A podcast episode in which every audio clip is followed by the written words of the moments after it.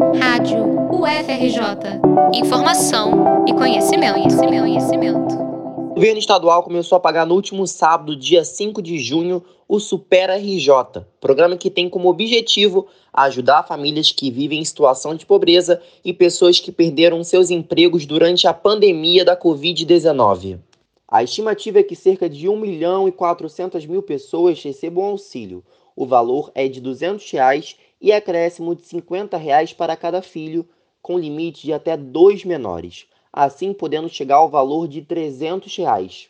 Além de pessoas em situação de pobreza e desempregados, o programa vai disponibilizar uma linha de crédito com juros zero para profissionais autônomos, microempreendedores individuais, micro e pequenas empresas.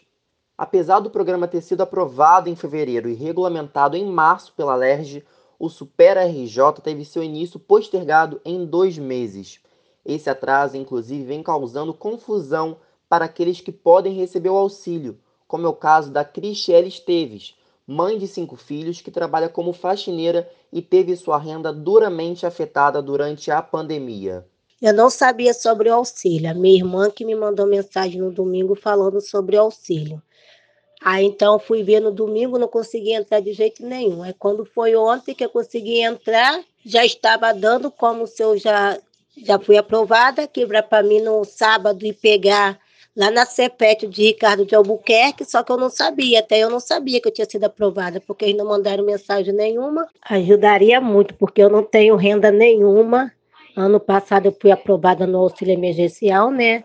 Mas esse ano eu não vou pegar. E esse auxílio para mim seria uma boa, porque eu sou mãe de cinco crianças, tenho cinco filhos, né? E seria uma boa, pela demora também que eu estou vendo que não responde a gente. E para mim seria uma boa esse auxílio, me ajudaria muito, porque estou desempregada, sou faxineira, então conforme a pandemia, então não posso trabalhar.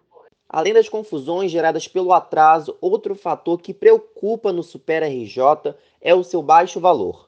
Por não ser um programa complementar a outros auxílios governamentais, a professora de Economia da UFRJ e PhD em Ciências Políticas e Sociais, Célia Kester Nevski, avalia que a iniciativa é insuficiente.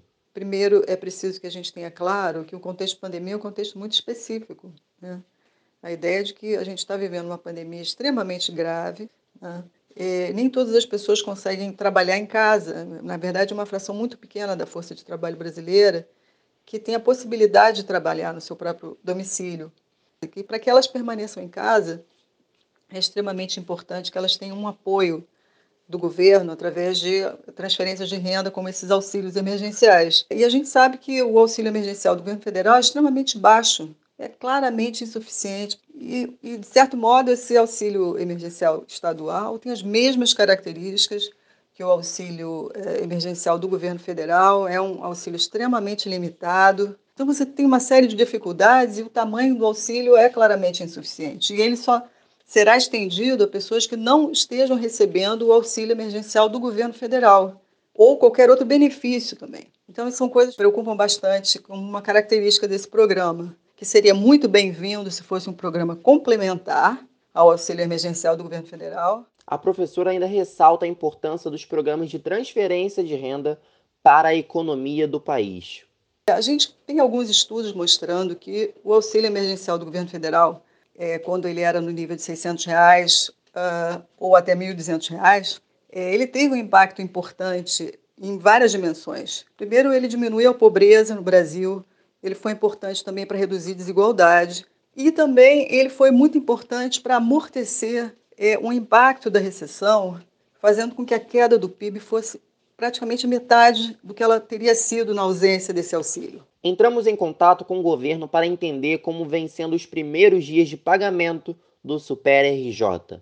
No entanto, não tivemos resposta até o fechamento da reportagem. Na região metropolitana, a distribuição dos cartões é feita nas quadras das escolas de samba, da Série A e do Grupo Especial. No interior do estado, a entrega começa nesta terça-feira, 8 de junho. Para saber se você se enquadra nos requisitos do Super RJ, entre no site www.superrj.rj.gov.br ou ligue para a central de atendimento criada pelo governo para ajudar a população no número 0800 071 7474. Reportagem de Lucas Soares, Ana Clara Dias, Raíssa Colar Franceschi, Pedro Henrique Combas e Matheus Machado para a Rádio UFRJ.